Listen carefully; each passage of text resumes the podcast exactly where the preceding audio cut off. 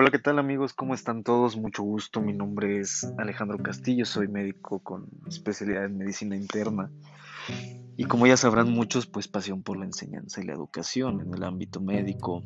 Eh, este fin de semana, próximamente en estos días, el 9, 8, 10 de noviembre, se lleva a cabo el examen nacional para aspirantes a residencias médicas, que es el examen que hacemos en México, los médicos generales, para poder competir y ser seleccionados para realizar una especialidad médica en nuestro país. La verdad es que la evolución del examen, pues obviamente sí ha sido en algunas cosas para bien, aunque realmente siento y por entrevista a otros compañeros o otros residentes de nuevo ingreso que la esencia del, del examen no ha cambiado mucho. Se supone que el examen está hecho para valorar los conocimientos de un médico general para poder decidir que sí es capaz para realizar una especialidad, pero sabemos nosotros que la realidad es otra realmente eh, el examen en muchas cuestiones está un poco, si no es que mucho mal estructurado. Hay veces que han hecho preguntas que pues en la vida ni siquiera especialistas podrían contestarlas en ese momento en el contexto en que las presenten. No es que no se pueda por la falta de conocimiento, es que la forma de cuestionarlo pues es, es un poco ambigua, un poco no clara muchas veces. Pero bueno, parece ser que que no, no vamos a cambiar eso por, mucho tiempo, no ha cambiado. Yo hice el examen hace aproximadamente 9, 10 años, aproximadamente, sí, más o menos, 9, 10 u 8, no recuerdo realmente. Y bueno, ya siempre año con año tenemos consejos, apoyos, eh, algunas guías, etcétera, para realizarlos, pero eh, año con año yo publico el post que escribí precisamente hace 4 o 5 años con los consejos que a mí me sirvieron y a través pues de mi crecimiento en Twitter para la divulgación científica y, y, del ámbito de, de, la educación le han servido a mucha gente. Y se los digo que le han servido a mucha gente pues porque a través de todos estos años me han mandado mensajes, videos, audios agradeciéndome eh, ampliamente sobre los consejos que les doy cada año. Obviamente, pues bueno, cada quien tiene sus propios consejos, obviamente nunca, nunca, nunca vamos a tener pocos consejos para este tipo de, exámenes. Cualquier consejo que ustedes escuchen, pues tómenlo, tómenlo si es para bien y para poder realizar este examen y poder pasarlo, pues nunca, nunca está de más aprender de todos los que ya hemos recorrido ese camino, ¿no? Entonces, eh, voy a darles estos consejos, los tengo escritos, al terminar el post les voy a dar el link para mi página. Eh, algunos de ellos ya lo saben, ya han crecido con ellos a través de todo el tiempo que han sido evaluados pero no los, eh, eh, no los traemos a, la realidad, no los traemos al presente, no los ponemos en práctica, los obviamos, los recordamos, los memorizamos, pero no los entendemos y mucho menos los ponemos en práctica por los nervios. Entonces, eh, vamos a llevar un poquito de orden por las cosas más sencillas a las más complicadas que muchas veces puede hacer la diferencia. Recuerden que están compitiendo contra 30, 35 mil médicos más, algunos ya hicieron el examen, algunos incluso ya es la tercera o la cuarta vez que lo hacen, tienen un poquito más de experiencia en ese sentido que ustedes, entonces eh, cualquier cosa sirve. Eh, yo creo que eh, el primer consejo que les puedo dar, el más sencillo, que más que consejo es como un aviso, una lección de vida es, el examen no los define, no te define como médico, no te define como alguien bueno o malo, solo te define que estás capacitado para la realización de ese examen y que lo pasaste. Sin embargo, no te define en tu vida profesional futura. Puede ser que en este examen no estudiaste lo suficiente, puede ser que te pusiste muy nervioso, puede ser que realmente lo estudiaste, pero lo que te preguntaron pues jamás pensaste que te lo iban a preguntar y, eso va a llevar a que, a que tal vez no lo pases. Pero no hay problema, lo puedes volver a realizar el próximo año o dentro de dos años. Entonces, eh, no, no es lo único en la vida. Sí, sí, para muchos de ustedes, para nosotros, para mí, era un sueño que hemos tenido a través de, la vida profesional o de nuestra formación académica. Pero, eh, vaya, no, no se queden con esta espina de que como ya no lo pasaste, ya no vas a lograr nada más en la vida. Yo tengo compañeros que ahorita tienen subespecialidad, alta especialidad y realizaron el examen tres veces. Tengo compañeros que son directores de ciertos hospitales de prestigio particulares y no hicieron el examen. Tengo compañeros que no pasaron el examen de la nacionalidad y son investigadores SNI 1, 2, 3 o, o de renombre en su, en su campo. Y, el otro lado de la moneda, o sea, tengo residentes y compañeros que pasaron el examen, terminaron la especialidad y, eso no significa que, que pues en su momento fueron lo mejor o, o, que se desarrollaron lo mejor posible. Entonces siempre hay de todo. Así que por favor grábenselo en la mente. No, el examen nacional de, para aspirantes a residencias médicas no define tu futuro en este momento no lo pasas, lamentate uno o dos días, llora uno o dos días, eh, olvídate uno o dos días e inmediatamente el próximo mes, dentro de 15 días, cuando quieras, empieza de nuevo tu preparación para, para, el próximo año. O sea, tampoco esperen pues competir contra 35 mil aspirantes, hacer el mínimo esfuerzo y pasarlo. 35 mil personas aparte de ti se están preparando tal vez todos los días o si llevan un año preparándose dos, no lo sabemos, ¿no? Entonces, lo principal es eso. Pasa algo, no lo pasas, no te caigas y si sientes que te caes, cáete pero levántate a lo que sigue, ¿sale?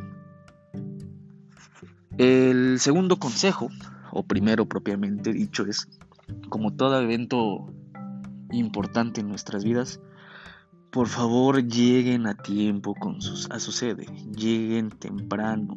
Eh, la Ciudad de México es todo un show en cuanto a tráfico. Parece ser que, que, la teoría de relatividad aquí en la Ciudad de México es impresionante, ¿no? Puedes estar a 10 minutos de distancia, pero a 3 horas sí le, se descompuso un carro a la entrada, Digo, ahorita pues afortunadamente para muchos, eh, eh, eh, el tráfico de automóviles pues ha sido disminuido por la pandemia, ¿no? Pero no sabemos nada ese día. Y máximo si vienes de fuera, o sea, si vienes de, de, de, otro estado, a la Ciudad de México, o viceversa, la Ciudad de México a otro estado, pues si se puede económicamente, si puedes pagar un hotel, un Airbnb, no sé, lo que gustes, llega uno dos días antes, más que nada para que sepas rutas, camiones, etcétera. Si vas a pedir un, taxi en la plataforma digital, si alguien te va a llevar, etcétera, etcétera, ¿no? Entonces vale la pena que planees muy bien tu ruta y que llegues con tiempo. No sabemos qué va a pasar, no sabemos si mañana va a llover, no sabemos si va a temblar, no sabemos, nada. Entonces no hay que confiarse, o sea, no, no sé, sé que es algo tonto, pero créanme que, que, que he conocido y he visto que hay personas que, no planean su llegada a la sede, llegan dos minutos tarde y pum, fuera, ¿no? O lo que sea. Entonces yo creo que es una tontería eh, no llegar a tiempo. Ahora, aparte, si tú llegas apresurado, pues realmente vas a estar con el estrés de que ya tienes que llegar. Entonces, agrégale al estrés propio del examen pues bueno, imagínate cómo vas a llegar a realizar un, examen tan importante. O sea, va a haber algún problema de concentración, enojo, lo que sea, lo que sea. No sabemos cómo vayas a responder. Entonces es mejor evitarnos. Mm, un segundo tercer consejo es eh, nunca dejen sin contestar alguna pregunta, contéstenlas todas, todas, siempre. Este, consejo yo, yo lo, lo, pongo porque, pues bueno, cuando yo lo hice, eh, podías pasar el hecho de que no lo contestes, ¿no? O sea, podías seguir a la siguiente pregunta y no haber contestado y no te das cuenta que no la contestaste. Entonces, eh, puede que esa pregunta que no se contestó, pues bueno, sea el punto de diferencia entre que entres o no entres al examen. No hay por qué no contestar. Si no la sabes, eh, intenta seguir, poder regresarte después para contestarla, pero siempre contesten todas las preguntas.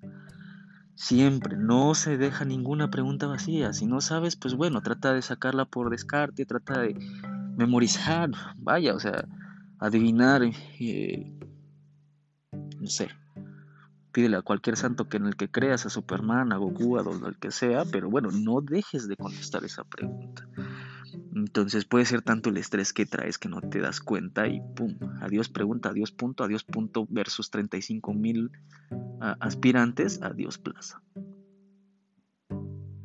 El siguiente consejo es eh, casi siempre en, en, la parte de la enseñanza-aprendizaje, desde la parte, desde el punto de vista educativo, el cerebro memoriza, razona, crea conocimiento, sinapsis y demás, y el conocimiento se hace propio.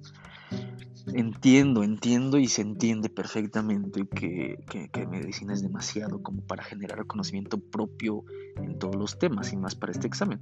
Muchas veces lo que tenemos es memoria. Vamos a llegar a vomitar, como se dice por ahí, eh, eh, eh, el tema que no te gusta.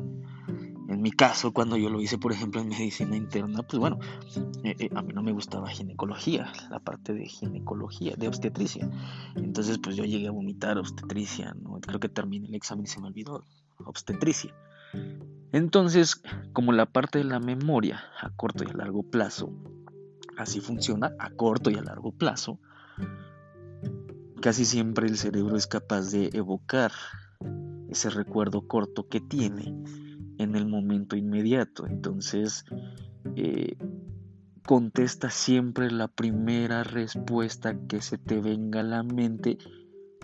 Ojo aquí, una vez que hayas leído y entendido la pregunta. ¿Qué es lo que pasa muchas veces? Ejemplo. Em, no sé.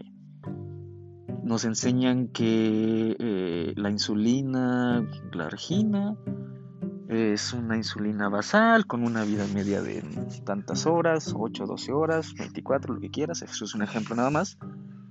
Te lo aprendes, vas con ese conocimiento a la cabeza y no falta la pregunta que dice, la principal insulina basal, pum, en ese momento tu cerebro dice, ah, sí, la argina. Y vas a ver que vas a contestar la argina. Pero no terminaste de leer la pregunta no terminaste de leer lo que te están cuestionando, solo mm, evocaste el conocimiento por las primeras dos o tres frases de la pregunta y a lo mejor la clave de la pregunta está en las siguientes cinco o seis palabras. Y ese es un error que comete mucha gente, y no solo en el examen de consejo de, las especialidades, en el examen de consejo de, de, las subespecialidades, en el examen del PUEM. O sea, es algo que siempre cometen mucho los residentes, los médicos internos, médicos pasantes, en su formación. Entonces, sí, sí responde lo primero que se te venga a la mente, pero una vez que hayas leído ya la pregunta completamente, no desesperes. No, vaya, no por querer contestar rápido pienses que esa es la respuesta correcta. Mm, contestar lo primero que se te venga a la mente no es lo mismo que contestar rápido puedes contestar rápido, pero después de haber leído completamente bien una pregunta. Entonces, no, no lo hagan, ¿sale? El siguiente consejo que les voy a dar es, eh, no se tarden demasiado en una pregunta. No te tardes más allá de lo que es esperado para esa pregunta. Normalmente se supone en un terreno ideal es que cada pregunta está diseñada para que se conteste en cierto tiempo. Digo, lo digo en una situación ideal, pero bueno, muchas veces sabemos que no, ¿no? Entonces, eh, no te tardes más allá de lo que esperas para esa pregunta. Si te está costando mucho trabajo esa pregunta, pues bueno, pasemos a la siguiente, ¿no? O ya de plano si sientes que no vas a poder pasar y, y, y, detenerte más, pues bueno, contéstala, ¿no? Usando los otros consejos, pero bueno, no, no te detengas. Si ya dudaste mucho, no, no, no te detengas, no lo. No pierdas el tiempo, porque si no te va a comer el tiempo del examen y no vas a contestar las demás preguntas y te vas a volver a estresar. Y todo va a salir mal. Todo lo que pueda salir mal va a salir mal. Entonces, em, a lo que vas. O sea, las preguntas fáciles que ya estás seguro que esa es la respuesta, vámonos rápido. Y en las preguntas que te cueste, pues sí, detente un poco y si no, pues adelante, ¿no? La que sigue, punto. Y después te regresas, ya que estés más libre de conocimiento innecesario o de memoria a corto plazo llena, te regresas a esa pregunta que te tardaste a, a contestar y recordando siempre no dejar ninguna pregunta en blanco. El siguiente consejo que les puedo dar es, mmm, trata de no cambiar tu respuesta a menos que creas realmente necesario. Casi siempre el examen, el ENARM, es, son preguntas directas con respuestas directas. Casi siempre también son casos clínicos seriados. Entonces, el problema con esto es que si tú ya contestaste un caso clínico seriado te sigues y en el último momento dudas de tu capacidad intelectual para haberla contestado, pues vas a tener mal todo el caso clínico si es que cambias la respuesta que ya, eh, que ya habías puesto. Entonces, eh, yo sí les recomiendo ampliamente que si estás seguro de esa respuesta, no la cambies. ¿Y por qué lo digo? Porque muchas veces pasa que contestas algo en una pregunta y la siguiente pregunta trata de hacer alusión, según tú, a la pregunta anterior. Y si ya dudaste de eso, vas a querer cambiar la pregunta anterior. Muchas veces ni siquiera tienen relación, muchachos. O sea, realmente no, no van conectados. Entonces, eh, no duden nuevamente de lo que ya pusieron. Porque si cambias esa pregunta por algo que leíste después, estás contestando a lo que leíste después, no a lo que tú sabías, y eso está mal. Eso no debe de hacer. Entonces traten de no cambiar sus preguntas, a menos que si digas, oye, ¿sabes qué? Híjole, no, ya, ya lo analicé bien, ya, ya lo pensé adecuadamente y bueno, ¿sabes? O sea, si me dice que tiene tos, expectoración, fiebre, eh, tiene síndrome de condensación, eh, elevoleucos, digo, aunque estemos en pandemia y, si yo le puse COVID, pues sé que no es COVID, porque es algo bacteriano, porque tiene fiebre, porque tiene leucos, porque tiene expectoración. Ah, bueno, si ya cambia la respuesta a una neumonía bacteriana. Entonces, eh, eso es lo único que vale la, pena de como pretexto el cambio de. ¿Vale? Otro consejo que les puedo dar es que eh, muchas preguntas son por de descarte. Ahí viene de nuevo juntando los consejos previos. Una vez que hayas leído toda la pregunta completa, tal vez el caso clínico ni siquiera tenga relación con la pregunta. Por eso siempre tienes que leer bien. Siempre, siempre, siempre. Recuerden sus ejercicios de la primaria cuando les decían tienen 5 minutos para contestar un examen. Les dan una hoja con 50 preguntas y tú dices, ¿cómo? ¿Cómo, lo, voy a, lo voy a responder? Y la primera instrucción decía, lea, lea completamente el examen. Y si tú hacías lo que te decía la primera instrucción, la pregunta número 50 decía, solo anota tu, nombre y entrégalo y sacas 10. Pero pues la prisa, la emoción de contestar, el, querer acabar ya, pues no te hacía leer las instrucciones y pues desde ahí ya perdiste. Entonces lo mismo, lean muy bien las preguntas y ya después analicen, analicen lo que les están diciendo. Volvemos al ejemplo de la neumonía. Ok, Tú ya te sabes el libro de obstetricia, ya te sabes el libro de, fisiología, ya te sabes el libro de cirugía, ya sabes muchas cosas. A lo mejor todavía no sabes razonar hablando de la parte médica. a lo mejor todavía no sabes integrar y muchas veces lo único que te queda es deducir. Entonces, eh, ejemplo, te ponen un caso clínico, paciente masculino de 35 años, sin antecedentes de importancia, presenta eh, fiebre sin predominio de horario, tos con expectoración, purulenta, se toma una biometría, eleva leucocitos más de 18.000, fiebre 39 grados. ¿Cuál es el diagnóstico? Y te ponen A, tuberculosis B, neumonía aquí en la comunidad C, VIH, D, linfoma. Híjole, pues bueno, o sea, estrictamente con ese cuadro clínico, pues pueden ser las cuatro, ¿no? O sea, ¿está en la edad del linfoma? Sí. ¿Linfoma te da fiebre? Sí. ¿Linfoma te da tos? Sí, sí está comprometido ciertas cosas. ¿Tuberculosis? ¿Tuberculosis te da fiebre? Sí. ¿Tuberculosis te da tos? Pues por supuesto. ¿Tuberculosis te da expectoración? Claro, expectoración el inicio, motisis después. Puede ser. Eh, neumonía, tos también puede ser. O sea, todas las opciones que les di puede ser. Pero ahí es donde analizamos y decimos, bueno, a ver, número uno, no me ponen que la fiebre o la tos eh, eh, es nocturna y que la tos es con predominio de horario. No me dicen que perdió peso, no me dicen que tiene síntomas B, no me dicen que tiene ganglios, no me dicen que, tiene, eh, por ejemplo, no sé, el antecedente de tener alguna inmunosupresión, diabetes, eh, cáncer, no sé, lo que sea, ¿no? Otro cáncer, no lo sé. Entonces, por ende, dices, bueno, a ver, entonces el linfoma es poco probable. Ok, no dice hemoptisis, no tiene pérdida de peso, no tiene síntomas B, de nuevo, tuberculosis no puede ser. Entonces, ¿qué te queda? Bueno, si, sabes que la neumonía, la guía de práctica clínica te dice que es así, así, así, y tu paciente, aunque te metan 30 distractores o 30 eh, similitudes, sabes que, que entra en la definición que tú ya conoces, pues esa es, esa es la respuesta, es una neumonía aquí en la comunidad. ¿Por qué? Porque de nuevo, sí tiene tos, sí tiene fiebre, sí tiene leucocitosis, ahí está, ahí está la respuesta. Una o dos palabras pueden ser eh, la, diferencia entre poder decir o, o, qué no poder decir. Entonces, así es como, como uno debe de, de, realizar y de contestar las, las preguntas. Entonces, lean bien la, la, la, pregunta, lean bien lo que les quieren preguntar y después contestan. ¿Vale?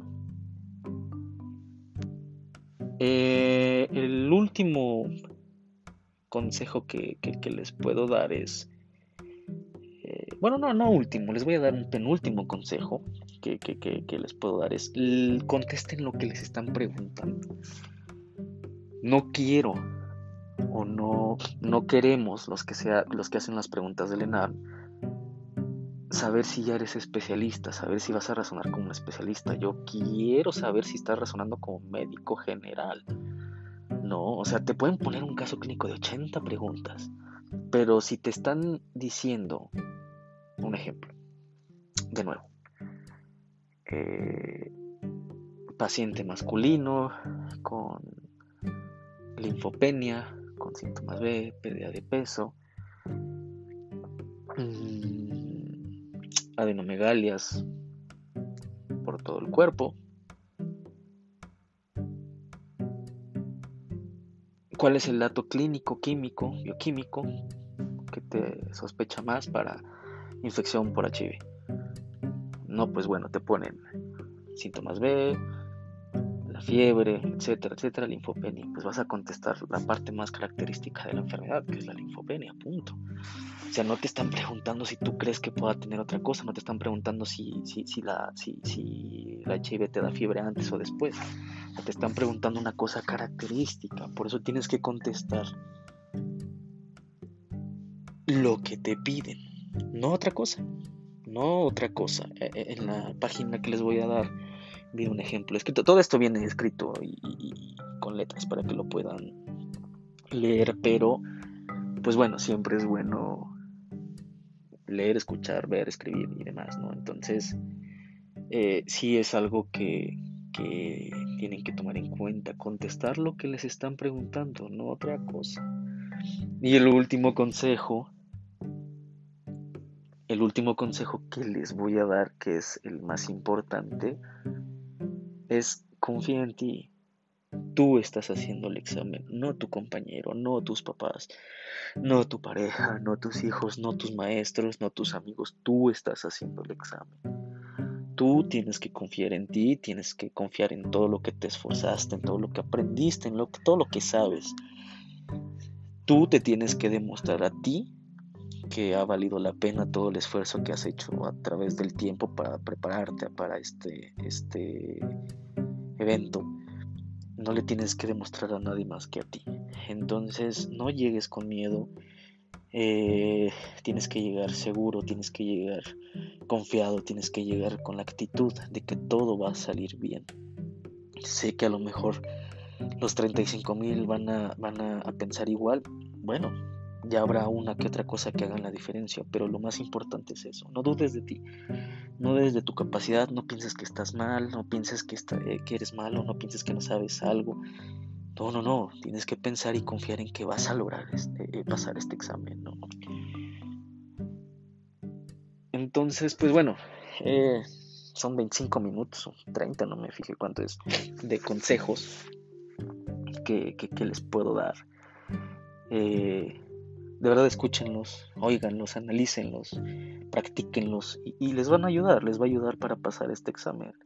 Hay muchos consejos por ahí, por todos lados, síganlos todos, léanlos todos, véanlos todos. Pero bueno, esto es algo que a mí y a toda la gente que me sigue por las redes sociales les ha servido a través de 8 o 9 años. Entonces espero que para ustedes pueda ser útil. ¿Sale? Échenle muchas ganas muchachos, van a ver que todo va a salir bien. Espero tener a muchos de ustedes como mis residentes o en sus hospitales para poder lograr ese sueño que ustedes quieren. No se rindan, no se juzguen, no se critiquen no, no, no pasa, no pasa más allá de que el próximo año lo vuelvan a intentar. Y si de plano ya van tres, cuatro veces que no lo logras pasar, también hay que avanzar, no te puedes quedar estancado a lo que sigue. O eres un muy buen médico general, o buscas una investigación, o te dedicas a, otro ramo de la medicina, no pasa nada, o sea, no, no, no, no puedes, vaya. No, no puedes echar a perder tu vida solo porque esta vez no lo lograste. Debes de seguir, somos humanos, estamos en constante movimiento. Chale, entonces espero que los consejos les hayan funcionado. Y de verdad, mucha suerte, mucho ánimo, mucho todo. ¿Sale? Nos estamos viendo y pues bueno, este fue mi primer podcast. Espero que les haya gustado. Déjenme sus comentarios, escríbanme por Twitter, síganme por Facebook, mándenme mensajito. Y pues bueno, se despide con ustedes. Eh, doctor Alejandro Castillo, mejor conocido como el internista. Nos vemos pronto.